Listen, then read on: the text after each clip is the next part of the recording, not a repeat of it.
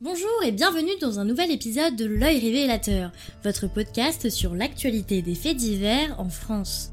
Je suis votre hôte Inès et je vous invite à plonger avec moi dans l'actualité du 12 février 2024. Un drame s'est déroulé ce dimanche 11 février 2024 près de la mairie de Dourdan dans l'Essonne.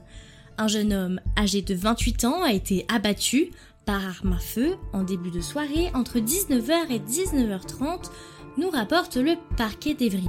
Le nombre de balles qui l'ont touché reste à préciser lors de l'autopsie.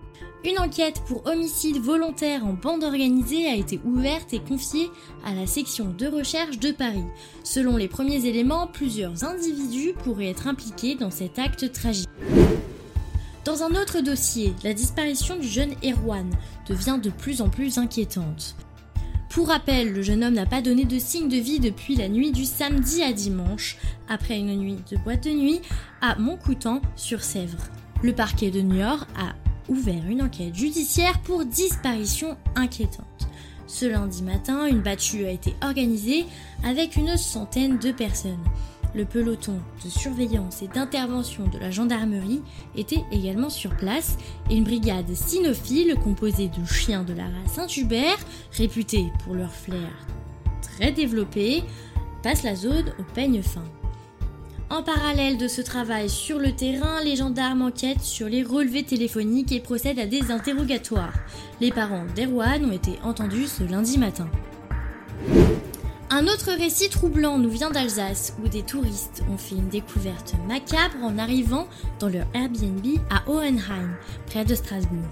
Leur location de vacances s'est transformée en une véritable scène de crime lorsque le corps sans vie d'un homme d'une quarantaine d'années a été découvert dans l'appartement.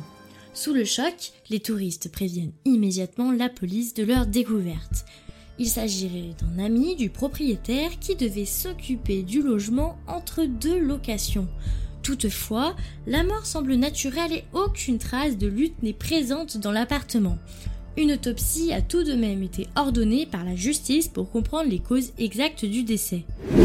Dans le nord de la France, à Steinbeck, une tragédie a également frappé ce lundi 12 février 2024.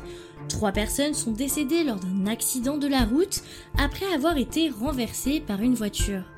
Une quatrième personne a été gravement blessée et transportée vers le CHU de Lille. Selon les premières informations du sous-préfet de Dunkerque, François-Xavier Bieville, le conducteur aurait perdu le contrôle de son véhicule, entraînant la collision avec les piétons qui effectuaient une randonnée. Le groupe était principalement composé de personnes âgées nées dans les années 50. Le conducteur a été placé en garde à vue et a déclaré s'être endormi au volant selon les premiers éléments de l'enquête. C'est tout pour cet épisode de l'œil révélateur. Je vous tiendrai informé des développements de ces affaires et de toute autre actualité des faits divers en France. Restez vigilants et prenez soin de vous.